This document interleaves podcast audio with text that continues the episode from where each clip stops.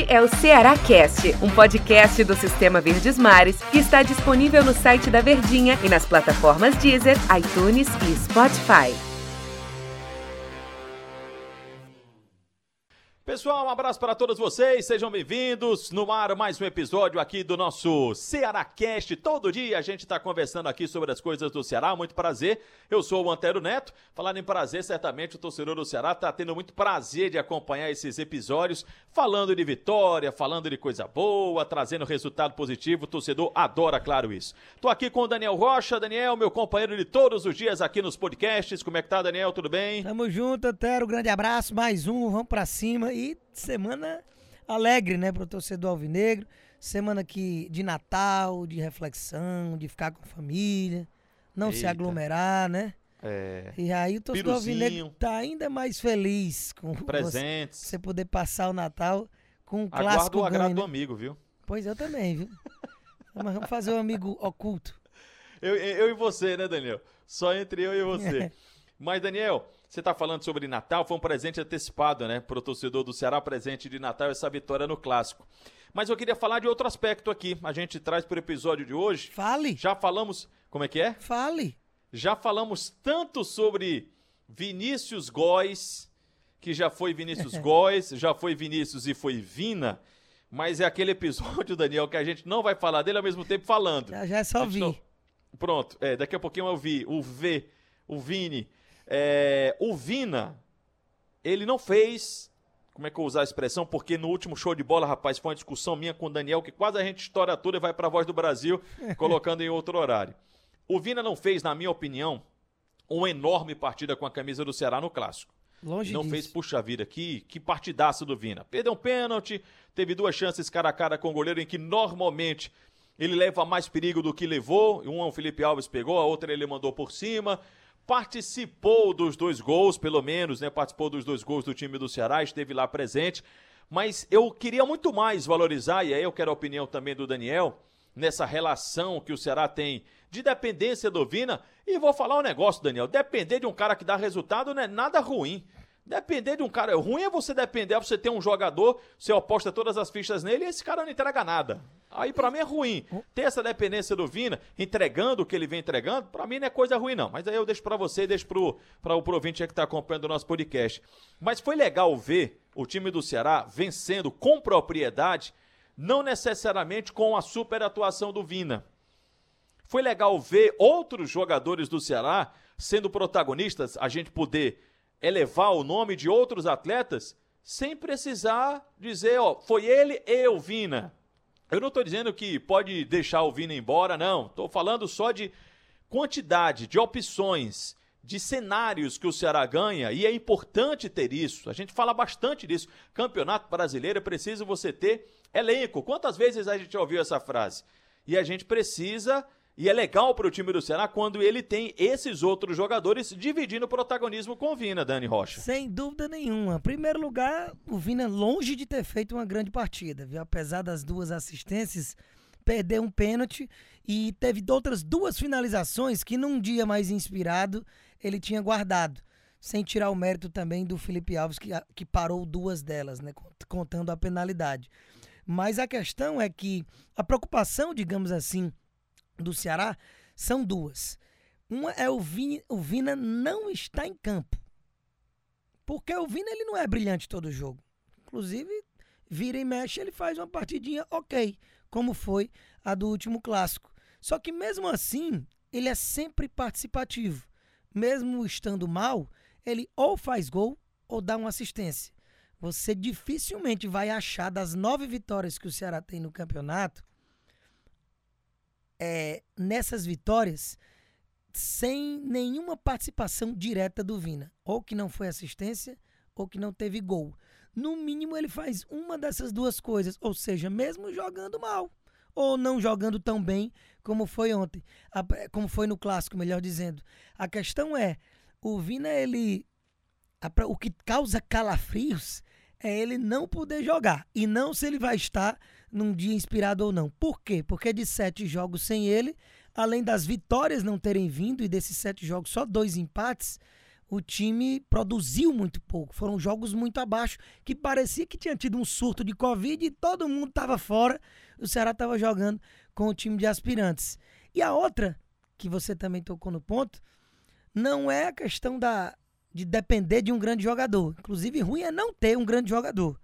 É, você ter um cara, o que o Vina está sendo essa temporada, um dos melhores meias do Brasil, sem exagero nenhum, contando todos os times de Série A, é que os substitutos dele não conseguiram atingir 40% do nível que ele entrega. Nem isso. Então, essa disparidade grande de qualidade entre o Vina e quem entraria quando ele está ausente ou no lugar dele no decorrer de uma partida. Isso realmente é, tem ficado bem escancarado na questão alvinegra. E é que a gente disse que não ia falar do Vina, né, Daniel? É, acabou o podcast, foi só ele. Não tem como. Mas já que você falou sobre participação do Vina, eu tenho aqui essa relação, Daniel. É, só teve um jogo, aliás, dois jogos, dois jogos. Você vai co colocar assistência, né? Nesse, nessa, nesse último jogo do Ceará, né? Sim, Tudo bem. duas. Beleza, então. É, já que você disse que são duas assistências, ok. Para mim, não. Mas tudo bem. São, são nove vitórias do time do Ceará. Apenas em duas, ele não participou com assistência ou com gol. Naquela vitória 2 a 0 sobre o Bahia, ele foi titular. Contra o Fortaleza 1 a 0 lá no primeiro turno, gol dele. Contra o Flamengo 2 a 0 duas assistências do Vina, aí eu boto na conta da assistência, principalmente o segundo gol. O primeiro é um, um cobrança de escanteio, mas tudo bem, vocês, vocês comentaristas dizem que escanteio também é assistência. Oh, só faltava não ser. Como é que não. a bola foi parar na cabeça do cara? Um cruzamento, assistência. Lembra do gol do Charles contra o Flamengo? Sim. O segundo? Ali sim. Conscientemente, cruzamento, meia altura, para encontrar o jogador, a bola vai de encontro ao atleta. Consciente. Não necessariamente na cobrança desse escanteio, eu tenho consciência de colocar a bola na cabeça do cara, né? Eu abro era, essa margem para que ele pode ter feito só o cruzamento ou não. Mas vamos em frente. Sigamos. Corinthians e Ceará, 2 a 1 ele foi titular, não deu assistência nem fez gol. Contra o Coritiba 2 a 1 fez gol. Contra o Atlético 2 Atlético Goianiense 2 a 0 lá, fez um gol. 4 a 1 contra o Vasco, um gol e uma assistência. Contra o Bahia 2 a 0, fez um gol e agora contra a equipe do Fortaleza duas assistências, segundo o Daniel Rocha. Só para a gente pontuar mesmo o quanto que esse jogador ele é importante e, e, de fato, ele participa das vitórias do time do Ceará. E o detalhe, é, nesse jogo contra o Bahia, até um gol do Clebão que abriu o placar e depois o Matheus Gonçalves fechou o caixão, né? Aqui na Arena Castelão. Se eu não me engano, o primeiro gol é, numa, é num levantamento de bola dele, que aí o Gabriel Lacerda desvia de casquinha de cabeça e encontra o Clebão Isso. na cara do goleiro, né? Então, é, é a pré-assistência, né? Que tá na moda aí que o pessoal dizendo Pronto. também. Daqui a pouco é. vocês vão falar pré a pré e vão dar o mérito pra mãe dele, né? Cara... Que teve o Vina. Graças à dona mãe do Vina. Pronto. Que, foi, que botou que ele no mundo. Vina, Se né? não fosse ela, ele não tinha nem sido jogador. Exatamente. É, então, mas, mas um assim, brincadeiras à parte, ele, ele é muito efetivo, participativo. O cara é o, é o, é o disparado. O homem do Ceará no Campeonato Brasileiro e é um, um dos maiores do campeonato de uma forma geral, de todos os clubes, mesmo quem está brigando por título, é difícil você encontrar um protagonismo como o Vina está tendo, não só por questão do time, mas fazendo e entregando números ao campeonato de gol e assistências é, que, que chamam a atenção. Então, realmente é. E não é ruim isso, viu? A dependência dele. É não, ruim, não é, não. é ruim chamar de dependência justamente porque não tem o substituto à altura. Não que tivesse que ter dois caras atuando desse nível, até porque não existiria um ser banco com essa bola, teria que arrumar um lugar para os dois. Mas é porque realmente, como por exemplo, por posição e função, você olhar para o banco e ter Bachola ou Wesley, já diria um amigo nosso, né? É desencorajador, meu amigo. Então realmente é isso que preocupa, né? Sobrou um minuto, Daniel, para o tema que era para o nosso podcast de hoje. Os outros protagonistas. E aí eu queria destacar o Lima e o Clebão, o que marcaram os gols. O Lima ainda sofreu pênalti, enfim.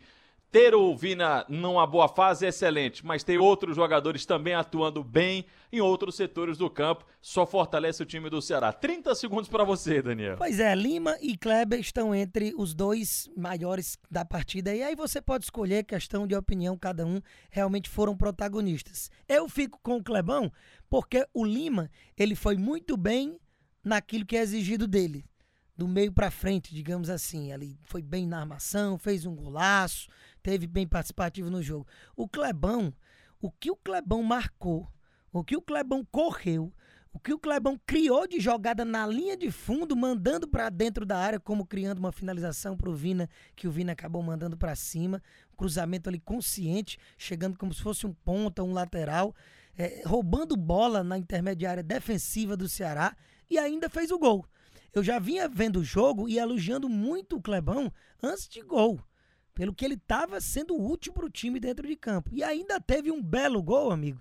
Então, para mim, Caixão e Vela Preta, o Man of the Match fica aí pro Big Kleber. Depois dessa aí, a, a, é por isso que eu digo.